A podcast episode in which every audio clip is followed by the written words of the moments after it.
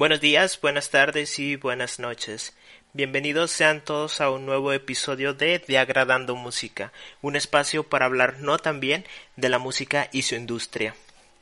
Antes de comenzar el tema del día de hoy, quiero aprovechar, como ya va siendo habitual, recordarles que este podcast se sigue publicando mediante las plataformas de Evox, Spotify y Google Podcast además de nuestras redes sociales tecnológicas para los chavos que son Facebook e Instagram. En todos estos espacios nos podemos encontrar como de agradando música con un guion medio entre la E y la A. También les comento que ya estamos subiendo mm, los últimos episodios de De agradando música a YouTube. En medida de lo posible que nos los permitan, vamos a estar subiendo la totalidad de todos los episodios para que también nos puedan escuchar por ahí. Ahora sí, vayan por sus pincitas porque vamos a tocar fibras sensibles con el siguiente tema. El tema es el de la cancelación de artistas. En días como los que nos encontramos actualmente, nos resulta muy complicado pensar o generar una idea concreta sobre algunos temas. Quizás es por la sobresaturación de datos y de noticias eh, que vemos todos los días y a las que nos exponemos constantemente. No obstante, lo comentado, hay algunas otras cosas que sí se nos hacen extremadamente fáciles de elaborar y de hacernos una opinión. El día de hoy vamos a hablar sobre precisamente la cultura de la cancelación o bueno, más exactamente sobre la cancelación en sí, sobre el acto de cancelar y su función actual. Pero no quiero que desde este punto vayan a malentender mi intención. No voy a hablar de este tema desde la superficialidad y tampoco quiero que esta grabación sea como esas publicaciones de Facebook de una persona que utiliza los términos como feminazi y generación de cristal. Para nada quiero ver si podemos crear un flujo natural sobre los pros y los contras de este tema. Las pinzas de las que les hablaba son desafortunadamente para todos aquellos que van a ir por la vida viendo todo de color negro y color blanco, asustados por los matices de una buena desmenuzada sobre cualquier tema, ¿no? Quiero comenzar dando algunos ejemplos para entrar en materia y ver si si de esa forma no, para ver de qué forma estos casos de los que les voy a mencionar están relacionados con lo que presenciamos actualmente, algo así como una comparación entre eventos históricos y un análisis práctico de la relación entre estos dos casos de los cuales les voy a hablar. Yo sé que para algunos efectos prácticos esto está de más, pero sí quisiera como dejarlo muy en claro. Quisiera decir desde el principio de esta grabación que esto es una opinión muy, muy, muy personal. Puede ser una opinión irrelevante si así ustedes lo deciden. Pero por sobre todo esto, quisiera comentarles que este podcast desde el inicio se hizo con el único fin de que todos y cada uno de los que interactuaran con él pudieran opinar al respecto para nada va con el afán de ofender a absolutamente ninguna sensibilidad. Todos pueden pensar lo que todos quieran y nadie tiene la, la verdad absoluta. Entonces, dicho esto, vamos a comenzar con los casos de estudio o los casos que nos van a servir para estudiar el tema. El primero mm, del, del, cual les quiero hablar se desarrolla en la antigua Grecia, específicamente en la ciudad de Atenas.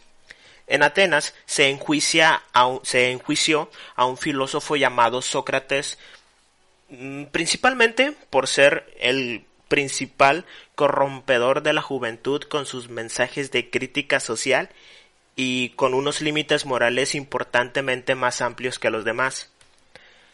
Voy a mencionar mucho la palabra moral en esta grabación.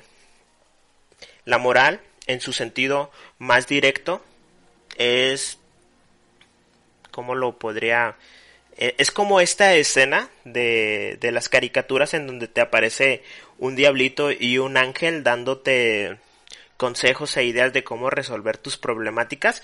La interacción entre el diablo y el angelito, ah, la fricción o lo bien que se llegaran a entender estas dos entes en tus hombros es auspiciado por la moral. El filósofo, Sócrates, jamás escribió nada, pero en los escritos de su más importante estudiante, que fue Platón, encontramos con mucha seña y detalle toda su vida, desde su postura ante los escritos filosóficos que jamás hizo, hasta su opinión sobre la política de la política ateniense y de todos los dioses ancestrales. Él pensaba, Sócrates pensaba que el daimon o la voluntad de los dioses o lo que quiere Dios que hagas tú era algo un poco más intuitivo y que sus virtudes personales, es decir, lo que está dentro de tu pecho, era más importante que cualquier culto dado a cualquier dios existente o no existente. Esta última idea lo llevaría a ser condenado a morir bebiendo una copa de veneno que se llama cicuta. En Sócrates encontramos el primer ejemplo famoso de una sociedad, no de una persona que murió, sino de una sociedad que depositó una labor moralizadora en alguien que no la pidió y pagó con su vida. Cuenta Platón que Sócrates pudo haberse escapado de su condena por las relaciones diplomáticas que tenía con gente poderosa en Atenas, pero él decidió aceptar el dictamen. Después ya Platón escribe absolutamente muchas cosas sobre su maestro, en los cuales, pues sí son muy importantes porque te ayudan a, entender cuál era el pensamiento de las personas que están empezando a expandir sus ideas, empezaban a razonar sobre temas un poco más, más complejos que el de aceptar todo lo que la religión quería que hicieras. La intención con la que la población de Atenas esperaba que Sócrates respondiera ante las acusaciones es uno de los puntos más importantes para el desarrollo de este tema o del tema de esta grabación, ya que mm, se podría decir que de esta forma es que nosotros abordamos cuál es la verdadera utilidad de la cancelación o cuál es el motor principal o lo que nos motiva para cancelar a alguien. Sócrates era un filósofo y por ende su trabajo era el de estudiar cuestiones fundamentales para el desarrollo de cualquier tipo de conocimiento. Él no desarrollaba la astrología, él no desarrollaba la política, él no desarrollaba la medicina, nada de eso. Él se encargaba como filósofo planteándose, se planteaba cuestiones fundamentales que luego ayudaran a la construcción de conocimientos. Esto luego sería conocido como epistemología, o dicho de otra forma, la filosofía detrás del conocimiento. Mm, originalmente la epistemología surge como eso que está detrás del conocimiento, las intenciones, la, la moral también, la moral del conocimiento. Muchas de estas veces eh, se habla de la epistemología ante el conocimiento científico, puesto que este siempre es el que va más adelantado y siempre está chocando con cuestiones morales. Por ahí está el ejemplo de los médicos, ah, que hacen como una especie de juramento cuando van a empezar a ejercer la medicina, de que su ética y la filosofía detrás del conocimiento que están a punto de aplicar es el de salvar a la gente. Entonces, cualquier cosa que vaya en contra de ese juramento inicial va en contra también de, el, de la construcción epistemológica de todo lo que ellos saben. Para esto, se podría decir que la premisa de la rama epistemológica de todo el conocimiento es la siguiente.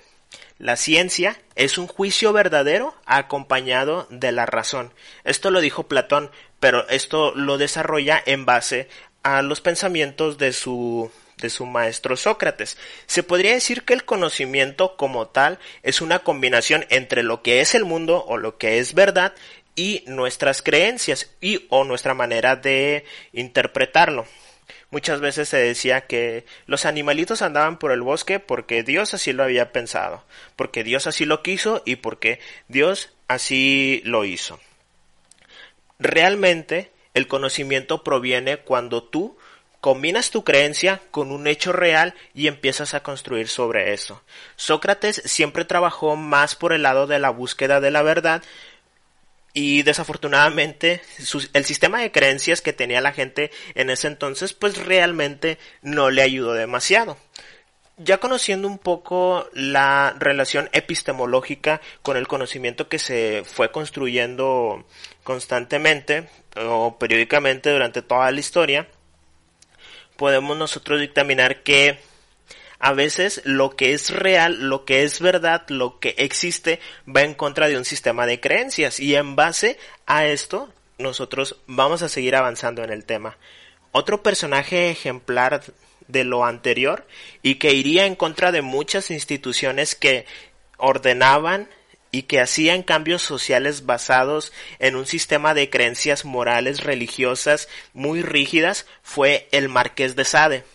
Para él, algo conocido como mm, como un dios o bueno algo conocido como algo conocido por las personas de su tiempo como un dios no entraba en su ecuación moral y sus parámetros eran también, al igual que los de Sócrates, demasiado amplios para, para responsabilizar, si se puede decir de esa manera, para responsabilizar a alguien físicamente invisible por lo que él consideraba que era una realidad horrible.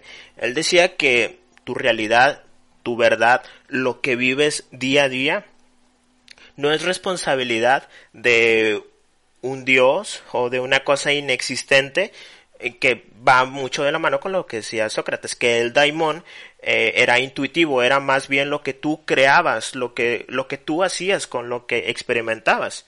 Que ahorita pues ya es una idea bastante bien aceptada, pero en ese entonces se debatía constantemente. Hoy en día el Marqués de Sade tiene que ser leído desde lo filosófico, por su forma de explicar la decadencia de la virtud humana. Él tiene dos libros, uno se llama Juliet y el otro se llama Justice o Justice, algo así. Pero en ambos libros él relataba los infortunios tanto de la virtud como la de la decadencia humana. Gracias a esta construcción epistemológica del conocimiento que intentó Marqués de Sade hacer en su tiempo, se formuló una crítica muy, muy directa hacia el eje central religioso que estaba eclipsando todo lo que el hombre tenía que hacer y también lo que no tenía que hacer. En sus escritos que sí definitivamente son muy violentos, son sexuales, son demasiadísimo provocadores, está el ejemplo de una persona que tuvo, me refiero al Marqués de Sade, eh, en sus escritos se encuentra el ejemplo de un personaje que tuvo que mutilarse moralmente para que a partir de ello se pudiera construir valores un poco más auténticos, que también esto mm, se relaciona mucho al pensamiento de Sócrates. Él decía que como eh, la voluntad de Dios no, no se ejercía por un agente externo. Bueno, sí se ejercía por un agente externo, pero la realidad y la más auténtica era que lo tenía que salir de tu pecho, ¿no? Entonces el marqués de Sade decide como mutilarse literalmente en cualquier cuestión moral para partir de eso empezar a construir él sus valores más auténticos mm, que obviamente estos serían basados en una experiencia propia y no en la que un grupo de señores aburridos querían que se creara porque ellos así lo pensaban. Sin la intención de aburrir mucho con los datos históricos sobre la vida del Marqués de Sade, vamos a terminar diciendo que estos mismos viejos aburridos terminaron encerrando al Marqués de Sade en un manicomio y después de más de 300 o 350 años y muchísimas reflexiones sobre la filosofía del Marqués de Sade, hoy en día es considerado por personas que tienen más de dos dedos de frente como el espíritu más libre, refiriéndose al sacrificio de su mutilación moral para poder crear reflexiones más adelante. En estos dos ejemplos vemos siempre a una institución ejerciendo el poder moral de decidir tanto la muerte o la libertad, a veces las dos, de un hombre que elige personalmente cómo llevar su vida. Sade en particular pasó gran parte de su vida encerrado por actos que sí, legalmente eran ilegales, además eran inmorales, pero gracias a, algo que pasó durante este tiempo que fue la Revolución Francesa, él pudo salir porque tengo entendido que Francia, donde se desarrolla toda la vida del Marqués de Sade, mm, sacaron a todas las personas que habían cometido crímenes y los mandaron a, a pelear al frente de batalla. Fue en específico cuando se publica eh, la obra o el libro de Justin, una de sus obras más famosas, cuando el mismísimo Napoleón Bonaparte manda a encerrar al marqués de Sade solamente por haber escrito tan aberrante, entre comillas, y lo pongo aberrante porque esa era una opinión personal de el señor Bonaparte eh, partiendo de preceptos morales establecidos y bueno Napoleón manda encerrar al marqués de Sade solamente por haber leído Justin y le pareció algo aberrante, ¿no? Partamos de aquí. Estamos todos de acuerdo en que el marqués de Sade debió de haber pasado toda su vida en la cárcel por el daño físico y emocional que le causó a muchas personas. No me refiero a sus escritos. Él hizo muchos crímenes y muchos de estos motivos son los que lo llevaron a la cárcel en primera instancia, pero mm, ¿Debieron de haberlo encarcelado solamente por haber escrito algo? Hoy en día esta pregunta sería fácil de responder, pero como lo comenté al principio, hay cuestiones que aparentemente son sencillas, pero con toda la exposición de información que tenemos durante todos los días, todos esos datos que vemos, pues algunas situaciones sí se tornan un poco más complicadas de decidir. En el tercer ejemplo, este creo que es el más importante de todos, te encuentras tú, me encuentro yo o cualquier otra persona que ande por ahí. Tú creciste en una casa, espero, ah, y tus padres o quienes se hayan encargado de tu educación fundamental temprana te inculcaron un sistema de valores o lo que tú luego conociste como lo que está bien y lo que está mal. Luego, después de salir de la educación temprana de tu casa, fuiste a una escuela, a una institución de educación, y rápidamente te diste cuenta de lo que tú creías que estaba bien y lo que tú creías que estaba mal, a veces era, era diferente dependiendo de cada persona. Gracias a esto, gracias a la interacción social que tienes con otras personas, descubriste que cada quien tiene su juicio Mientras tú pensabas, por ejemplo, que gritar enfrente de un adulto era una falta de respeto y era algo que no tenías que hacer bajo ninguna circunstancia, tu compañero de clase lo hacía sin ningún sin ningún reparo y no obtenía ninguna reprimienda institucional por parte de la escuela. Esto es muy importante. Dentro de un grupo social, siempre existen límites morales, límites morales establecidos por instituciones. En tu casa era tu familia, en la escuela son tus maestros, el director. Más adelante, pues no sé, eh, terminas tus estudios, vas a un trabajo y al llegar a tu entorno laboral te das cuenta de que este mismo patrón se va repitiendo. Al igual que en la escuela y en tu familia, tú tenías ciertas labores. En tu trabajo te exigen que vayas a trabajar ciertos días, que vayas ciertas horas, a hacer ciertas actividades específicas y al terminar, pues te regresas a tu casa, ¿no? Para el día siguiente volver a tu trabajo a hacer, mm, pues esencialmente lo mismo. Conociendo esta situación de, vida que no es para nada desconocida para mucha gente, vamos a imaginar lo siguiente. Imaginemos que el día de tu descanso vas con unos amigos a un bar a tomarte unas cervezas. Resulta que el que conduce se pone muy, muy, muy, muy borracho a tal grado de que no puede conducir. Y a él, y le toca al que está menos ebrio conducir, al que está menos ebrio llevar a todos a su casa. Técnicamente es la mejor opción yo sé que pues puedes pedir un taxi para cada uno de ellos, puedes pedirles un Didi, uh, puedes este irte caminando incluso en camión, no sé. Imaginemos que técnicamente la mejor opción es que la persona menos ebria se lleve a todos a su casa, ¿no? Esta, lejos de ser la primera, la mejor opción, tú estás haciendo algo ilegal. Porque existe un sistema de leyes del cual vamos a hablar más adelante que dicta que lo que planeas hacer es algo ilegal. Tanto en tu familia siendo tus padres, como en la escuela siendo tus maestros, como en tu trabajo siendo tu jefe, tu patrón. En la vida social fuera de todos esos círculos también existen instituciones que te dictan constantemente que está bien y que está mal, o dicho de otra forma, que es legal y que es ilegal. Volviendo al ejemplo, resulta que tú lo haces, tú eres la persona menos ebria y llevas a todos tus amigos a casa y la noche pasa sin ningún percance, ¿no? Te vas a dormir, no al día siguiente te levantas con un poco de resaca, te vas a tu trabajo y no pasa nada. Vuelves a tu trabajo y te das cuenta de que tu jefe te está esperando en su oficina y quiere que presentes tu renuncia por haber conducido en un límite ilegal de alcohol en tu sangre. Ahora, esto lo, este ejemplo lo estoy diciendo porque quiero poner a Sócrates, al marqués de Sade y a ti en el mismo dilema. Obviamente esto está muy, muy, muy escueto.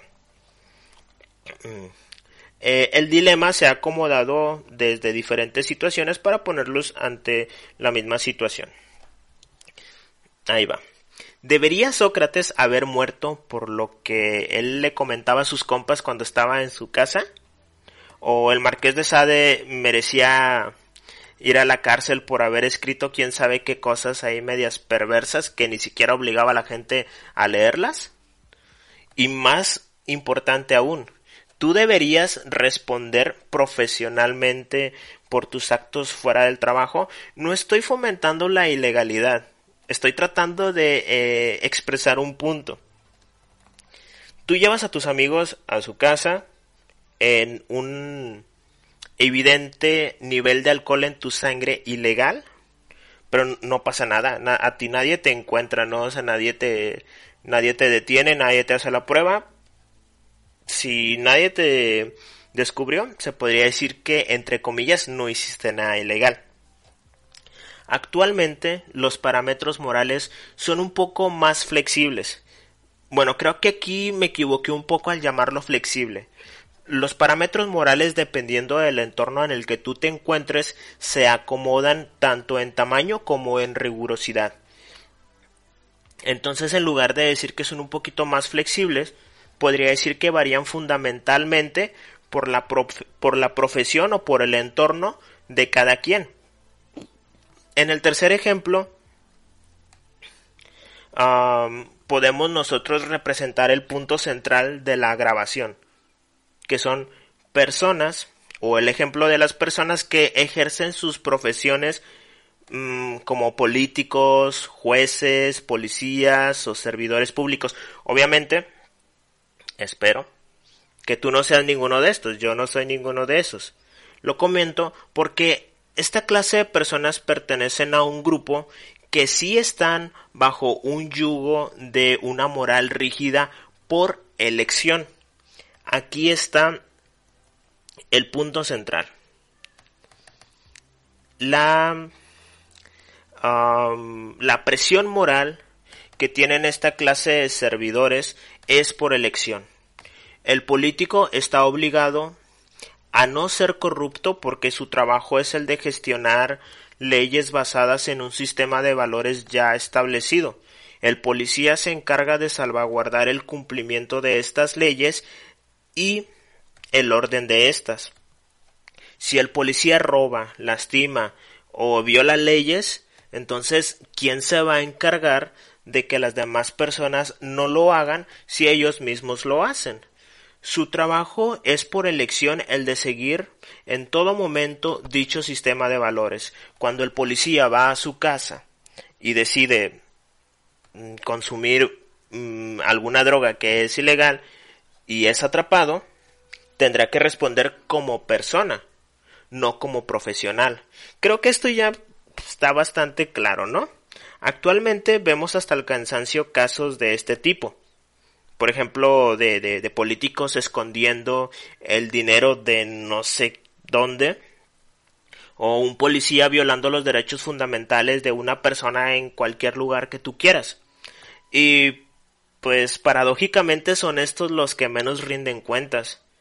En cambio, tenemos a un Michael Jackson bajo la lupa moral más Ah, no. La, la, lupa moral con la que se ve el trabajo de Michael Jackson siempre ha sido muy cuestionada por la relación que él tuvo con, con, con los infantes, con los niños, que creo yo, de una opinión muy personal, es una relación que mucha gente no logró entender, ¿no? También hay muchas personas que intentaron sacarle dinero a Michael Jackson, pero realmente eso no es el tema de esta grabación. Hablamos de Michael Jackson o del guitarrista de Cannibal Corpse que escondió, tenía en su casa, ni siquiera lo tenía escondido, lo tenía en su tenía en su casa un arsenal literalmente para irse a la guerra. Él está en un país en donde la aportación de armas es legal, entonces mm, bueno, creo que algunas de esas armas no eran legales de aportación, por eso lo metieron a la cárcel. Mm, ok, ese es el segundo mini ejemplo. Y el tercero, pues es Chris Brown golpeando a su novia, respondiendo civilmente como debería ser, pero también profesionalmente como artista. Recuerdo que hace unas semanas hablé sobre el impacto de los asesinos seriales en la sociedad y lo importante de no olvidar lo ocurrido con ellos. Hablé también de su impacto en la escena musical y artística, mm, sobre bandas y proyectos que utilizaron las personalidades inmorales para reproducir su arte.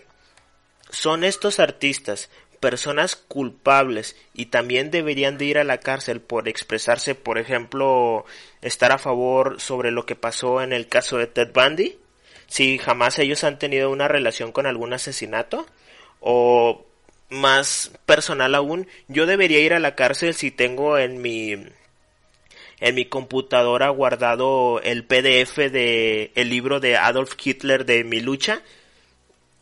Cabe aclarar que yo estoy totalmente en desacuerdo con los ideales de Hitler y jamás he lastimado a nada ni nadie intencionalmente. Y aún más, aún más importante, deberían de despedirte de tu trabajo o tu familia debería vetarte de las reuniones familiares por tu ideología futbolística? La línea es bastante clara y el problema actual también lo es. Seguimos otorgando labores moralizadores a personas que no lo eligen y están pagando profesionalmente por ello. Me refiero tanto a los famosos como a los que no son famosos. Y por cierto, hablando de fútbol, Personalidades de este medio incontables veces han sido vinculadas a procesos legales por malversación de fondos y evasión de impuestos. Mm, desafortunadamente, bueno, afortunadamente para ellos, pueden acceder a arreglos con el fisco a los que nosotros no podemos. Recuerdan que Platón había dicho que Sócrates se pudo haber librado de su condena porque tenía muchas muchas conexiones diplomáticas con personas importantes en Atenas, se podría decir que esta clase de personalidades siguen existiendo, solamente que estos deciden evadir la justicia. Diego Armando Maradona murió hace unos días y siempre fue de dominio público que tenía una adicción muy fuerte a la cocaína. La cocaína, no sé, en mi país es ilegal y representa un problema social muy fuerte. Maradona jamás tuvo una repercusión legal, ni moral, ni civil, y jamás respondió profesionalmente por sus actos. Los últimos días de vida de ese señor fueron siendo aún respetado, aún admirado, todo un ícono para un país y tenía un trabajo muy bueno siendo director técnico o algo así de un, de un equipo futbolístico muy famoso en este país. Este realmente sí es el verdadero problema. Queremos no, no solamente que haya personas que están haciendo cosas buenas o que estén haciendo cosas malas, es más bien lo que nosotros agarramos de eso. queremos que ciertas personas respondan de todas las maneras posibles, habidas y por haber, por situaciones que nosotros creemos que son incorrectas o inmorales. Y esto epistemológicamente es una contradicción enorme y personalmente una putada. Los tres ejemplos anteriores nos llevan al siguiente punto. La diferencia entre la vida personal y la vida profesional. Vamos a hablar específicamente de los artistas. Y para entenderlo, vamos a decir mm, qué tan importante es separar la vida del autor y la experiencia de su obra. La vida personal de un artista te ayuda únicamente para entender parte de su obra, pero la obra, por su parte, no necesita esencialmente el contexto personal de su autor para cumplir el cometido de su existencia. En el ejemplo de Sade, el cual creo que es perfecto para esto que estoy diciendo, él fue una persona inmoral, ¿no? Para esos tiempos y para estos también, pero su filosofía perdurará hasta el día de hoy y eso es porque después de muchas reflexiones se acordó que su obra se contextualizaba con su vida personal, pero todas las personas que habitamos en este mundo tenemos la libertad para acercarnos a la obra de quien nosotros queramos y no vamos a ser responsables de empatarnos moralmente con alguien para interactuar con su trabajo. Claro está, necesitas tener un estómago fuerte, un criterio amplio y límites morales bien establecidos para no gancharte con Sade y es precisamente eso de lo que estamos hablando. Yo puedo leer a Sade, yo puedo leer a Hitler y a todos esos escritores malditos, creo que se les dice, y no por eso vas a salir un día y, y, hacer todo lo que hicieron estos cabrones. ¿Por qué? Porque sus sus ah, sus trabajos no son manuales, sus trabajos no son un to-do list. Sus materiales se toman para que tú puedas llegar a ciertos niveles de reflexión. Y ese es mm, también parte del problema. De, igual forma, las demás expresiones artísticas perduran y trascienden no por lo que el autor quiere expresar o no por lo que el autor eh, intente con su obra expresarle a la demás gente. Su obra trasciende porque eh, se basa principalmente en la historia específica de cada persona, lo que nos hace sentir y lo que nos provoca. En ese aspecto sí somos muy egoístas, pero creo que es la manera correcta en la que nosotros tenemos que experimentar o interactuar con cualquier clase de material artístico. Si el trabajo artístico de alguien a ti no te convence o no te cuadra en el aspecto moral, tan fácil y tan sencillo como no interactuar con él. Suena muy fácil, pero ¿cómo vamos a visibilizar la problemática si a la par de esto le damos promoción a una obra? Este es más un problema actual. Cuando tú quieres señalar que cierto artista hizo un acto inmoral como golpear a su pareja, como consumir alguna sustancia eh, ilegal que representa un problema social para tu país, ¿cómo vas a visibilizar esa problemática sin darle promoción a esa obra? Para el caso bien específico de la música, yo pienso que el camino iría más por la cuestión de no promocionar su arte de ninguna manera. Si no te gusta, por ejemplo, Cártel de Santa porque habla acerca de, de droga y de de drogas y de salir con mujeres y objetivizarlas o creo que así se dice. Pues bueno, si se presenta Cartel de Santa en tu ciudad, pues no vas a su concierto, ¿no?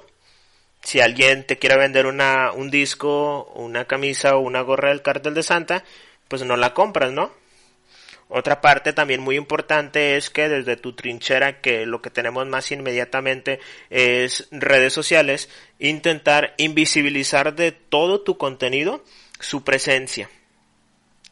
Y otra cosa, para que esto sea un poco más consecuente, si tú personalmente eres afectado uh, por algunas de estas expresiones, puedes hacer una denuncia, ya que solo así podrás dejarle el trabajo a las personas indicadas para que puedan trabajar en ello.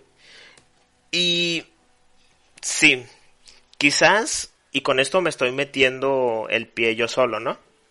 Hace rato dije que los famosos evaden sus procesos legales por el simple hecho de ser famosos, pero esto también es parte de la problemática. Gracias a que muchos de nosotros esperamos que cierta clase de famosos respondan solamente por ciertos actos ilegales, no estamos cubriendo lo que realmente es esencial. El tipo que evade impuestos, el que golpea a su pareja y el que consume productos ilegales tendrían que pasar por el mismo proceso legal que cualquiera de nosotros. Esa es la trinchera en la que nos toca pelear, no la de evitar que la gente escuche al artista que no te cae bien para que se le acabe el dinero y para que su carrera fracase. Porque lo único que vamos a lograr compartiendo la noticia sobre que alguien se portó mal es la de hacer que más gente los escuche, ya sea por morbo, ya sea por porque pues no sé, a lo mejor concuerde con lo que hizo o crea que está bien o no sé, no sé, puede ser cualquier cosa la denuncia formal y el abandono social podría eh, presentarse o estaría ante una cancelación, entre comillas. ¿Para qué? Para poder evitar ser ese grupo de viejitos que censuran, encarcelan y ejecutan a los demás solamente por ir, por ir en contra de nuestros valores. Nuestro país tiene un sistema penal muy, muy, muy dañado. En nuestro país no es suficiente ir a hacer una denuncia para que alguien pague por sus crímenes. Eso me queda muy, muy, muy claro. Mi reflexión abarca a todo lo que a todo lo que nosotros como consumidores de cualquier producto artístico nos involucra hacer, hacer para que poco a poco vayamos entendiendo que ni el cantante de reggaetón, ni el guitarrista de black metal, ni el influencer que hace que hace videos hablando sobre, le ocurrió, sobre lo que le ocurrió esa semana están en el derecho ni tienen la responsabilidad de educarte. Tu sistema de valores es tuyo y se alimenta de eh, educación fundamental y educación complementaria y tú tienes una conciencia que crece día a día si quieres pídele al político, al policía y a tus maestros que compartan contigo los valores dignos de su profesión. Y si no los encuentras, obviamente existe la manifestación.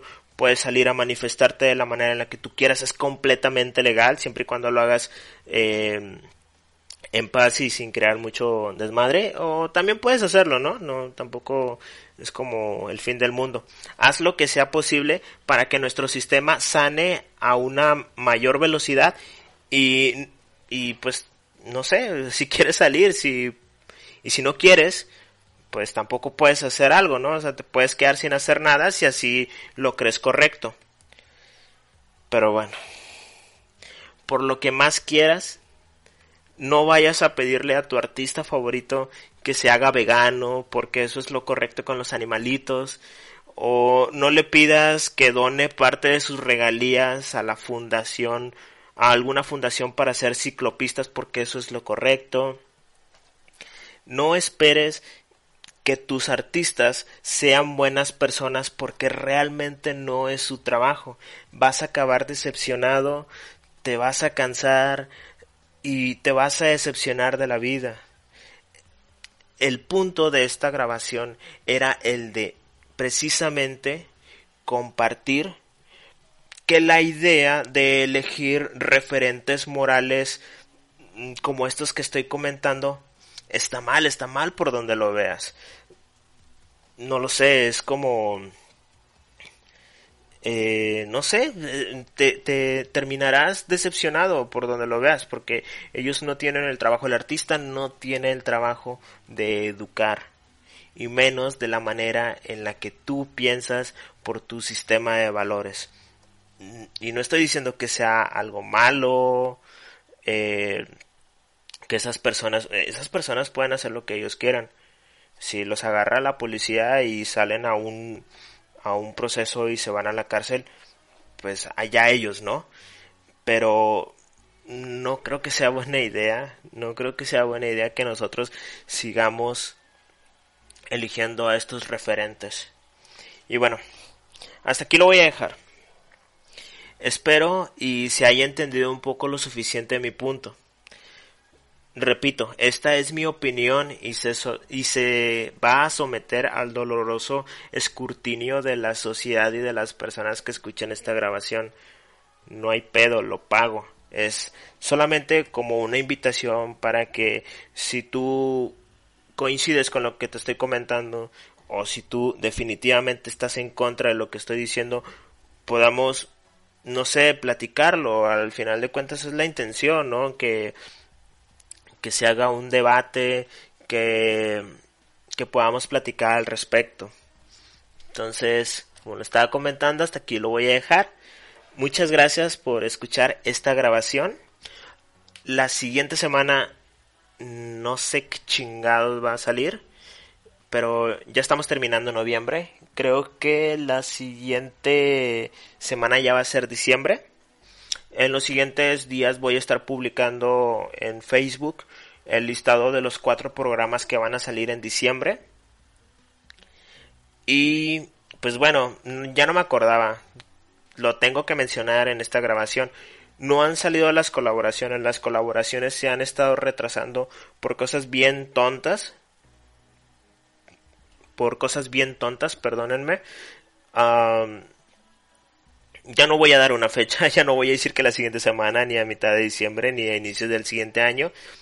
Solamente trataré de hacerlo lo más rápido posible y que sea en un formato que, que se pueda disfrutar, ¿ok? Como les comentaba, muchas gracias por escuchar esta grabación. Les recuerdo que yo soy miope y les deseo que tengan una excelente semana. Nosotros nos escuchamos la próxima. Que tengan un excelente día. Hasta luego.